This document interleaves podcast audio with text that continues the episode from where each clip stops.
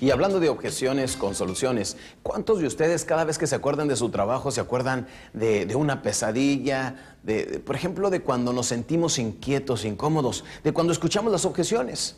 Normalmente la razón por la que la gran mayoría de las personas no se quieren dedicar a la profesión mejor pagada del mundo, que viene siendo la profesión llamada ventas, es por las objeciones o por el rechazo que sienten a través de las objeciones o comentarios del prospecto. Por ejemplo, han oído, está muy caro, lo quiero pensar, decimos esa es la madre de todas las objeciones. Lo quiero hablar con mi esposa, eh, lo puedo conseguir más barato, no gracias, no me interesa.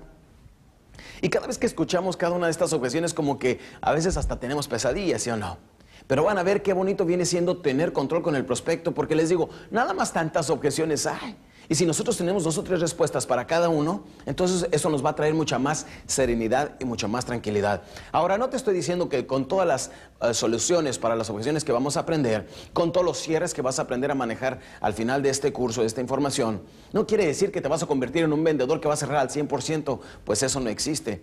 Todavía debemos de tener una gran reserva moral para poder continuar rebatiendo objeciones, para continuar viendo otros prospectos cuando salimos de con uno que no compra. En otras palabras, el rechazo es parte elemental de nuestra carrera y tenemos que aprender a amarlo. ¿Te recuerda lo que te decía? Eh, el rechazo viene siendo, por ejemplo, con los caballeros que están escuchando, cómo se curan un dolor de cabeza cuando se les han pasado las cucharadas. Les voy a enseñar cómo, cómo rebatir el dolor emocional que se experimenta a través de las objeciones de los prospectos o del mismo rechazo en un principio del prospecto. ¿Saben con qué se cura, por ejemplo, cuando amanecen malos después de que bebieron demasiado? Pues con otra cucharada de la misma medicina, ¿sí o no?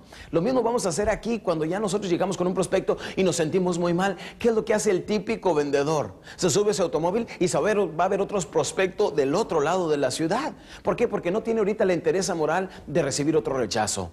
O se van, ¿qué es lo que hacen muchos? Se van al restaurante a tomarse un café. Mira, en cuanto ya se tomaron el primer café, dicen, pues ya sé lo que necesito. Hombre, ¿cómo no se me había ocurrido? Si realmente es muy fácil. Ya sé lo que necesito, otra taza de café. Mesero, tráigame otra taza de café. Y se ponen a pensar, y ahorita que me tome dos, tres tazas de café, salgo otra vez a enfrentar al toro.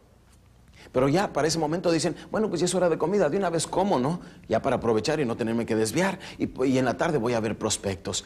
Cuando están deprimidos, cuando han recibido muchos rechazos, normalmente quieren comer como si estuvieran celebrando algo, ¿sí o no? Y me pone chilaquiles y me trae chiles rellenos y me trae... Híjole, nomás falta que se pongan su gorrito, saquen su espantazuegra, como si tuvieran una mini fiesta, ¿sí o no? Y dicen, con, esta, con toda esta comida, ahorita se me quita la depresión. Terminan como si se hubieran tragado una bola de boliche Recuerden que una tercera parte de la energía física es concentrada en el aparato digestivo para poder moler los alimentos. No necesitamos aquí la energía, la necesitamos aquí. Por eso les voy a hablar de qué sencillo se puede vencer el rechazo, porque no es otra cosa más que un estado mental y emocional, ¿sí o no?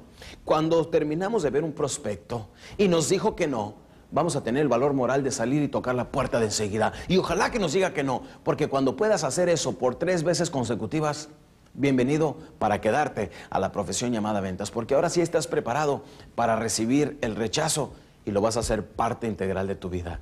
El rechazo es lo que mantiene muchas personas fuera de este negocio cuando no pertenecen aquí. Y para las personas que tomamos en serio esta profesión, por eso tenemos tan excelentes resultados económicamente hablando, porque sí estamos dispuestos a recibir el rechazo. Aquí te voy a enseñar unos pasos muy sencillos que te voy a explicar paso a paso, que viene en la sesión de tu manual Objeciones con Soluciones. Vamos a la página 3004. Allí estamos hablando de los seis pasos para rebatir. Paso número uno dice, escúchalo. Toma el tiempo necesario para escucharlo. Deja que te haga saber la objeción entera. Ahora, no cometas el error que muchos vendedores hacen. Apenas empieza a hablar el prospecto y lo interrumpen creyendo que ya saben lo que va a decir y solamente lo irritan. Hay que ser muy buenos para escuchar, por eso les decía anteriormente, nos dieron dos oídos y una boca para poderlo nosotros utilizar de esa manera. Hay que ser buenos para escuchar. Y una técnica muy buena que aprendimos en el cierre amarre para que el prospecto hable y nos, nos dé a saber sus necesidades es cuando él hable, te calles, te le quedas viendo y le haces. Así sigue el prospecto hablando lo escuchamos mejor. Hay que ser muy bueno para escuchar. La segunda técnica ahí dice, regrésala. Aquí te voy a enseñar una técnica muy sencilla que lo vas a escuchar posteriormente en cierre. Se llama el cierre boomerang, que más que un cierre viene siendo una forma de rebatir objeciones. Es muy interesante y esto es cuando nos dice el prospecto, por ejemplo, el precio es ridículo. Decimos que el que calla, otorga. Y como nosotros no queremos otorgar, lo que vamos a hacer es escucharlo, pero forzar al prospecto a explicar su propia objeción. ¿Cómo me gusta esta técnica? Fíjate nada más. Me dice, el precio es ridículo. Me le quedo viendo los ojos, con cara seria, repito lo mismo que me dijo. El precio es ridículo. Otra puede ser este, todos los vendedores dicen lo mismo. Me le quedo viendo muy seriamente y le digo, ¿todos? ¿Qué, ¿Qué, es lo que le estoy diciendo con mi silencio y con mi cara? ¿Me molestó su comentario? Explíquelo. Pero esta es comunicación sin palabras. Él se ve forzado a explicar su objeción. Si ve que me lastimó un poco, ¿qué es lo que va a decir? Bueno, no todos, me imagino que... ¿Te, fijas? Eso es lo importante. Ahora, recordemos que estamos hablando que vender es decir ciertas palabras de cierta manera al tiempo indicado. Ahorita estamos hablando de decir las palabras de cierta manera. Y las gesticulaciones de tu cara, tu forma de ver, la modulación de la voz, todos estos conceptos ahorita vienen siendo mucho, muy poderosos para forzar a tu prospecto a que hable. Por ejemplo, me dice aquí utilizando de nuevo nuestro cierre boomerang, al rebatir la objeción, me dice, hoy en día nadie tiene dinero para andar comprando esto. Como ves, vienen siendo nada más objeciones tipo reflejo y necesito que lo explique porque el que cae otorga. Y si no lo rebates ahorita mismo, al final te va a decir, no, le digo, está muy caro, hombre. Nadie tiene dinero para comprar estas cosas. Ahora, como no me puedo poner a discutir con él y decirle, está usted equivocado, ni tampoco le puedo dar la razón, ni modo que, le diga, tiene usted razón. Aquí es donde entra lo poderoso de nuestro cierre boomerang para poder regresar la objeción al prospecto para que él mismo la explique en detalle. Fíjate, nada más otro ejemplo. Nadie tiene dinero para comprar esto, nos lo quedamos viendo y le decimos, ¿nadie? Ahora él tiene que explicar y solito lo va a hacer. Vas a ver que en la gran mayoría de las ocasiones el prospecto responde como nosotros queremos. Aquí es cuando me va a decir, bueno, Mm, nadie es una palabra muy amplia, ¿verdad? Hay personas que tienen para eso y más. Y aquí es donde entramos nosotros inmediatamente le ayudamos y le decimos, sin embargo, sabe que este producto que yo le estoy ofreciendo se adapta a todo tipo de presupuestos. Este en particular, el que le estoy mostrando, tiene la ventaja de que tiene financiamiento porque ya volví a mi venta, ¿notaste? Por eso recuerda, vamos con la secuencia, lo escuchas, número dos, la regresas y vamos con la número tres que viene siendo la interrogas. Aquí de nuevo vamos a utilizar la pregunta, le decimos, ¿a qué se refiere? Por ejemplo, si me dice, eh, oiga, no, no, no, pues esto sí es muy interesante, este, pero mire, nunca he creído yo en esto.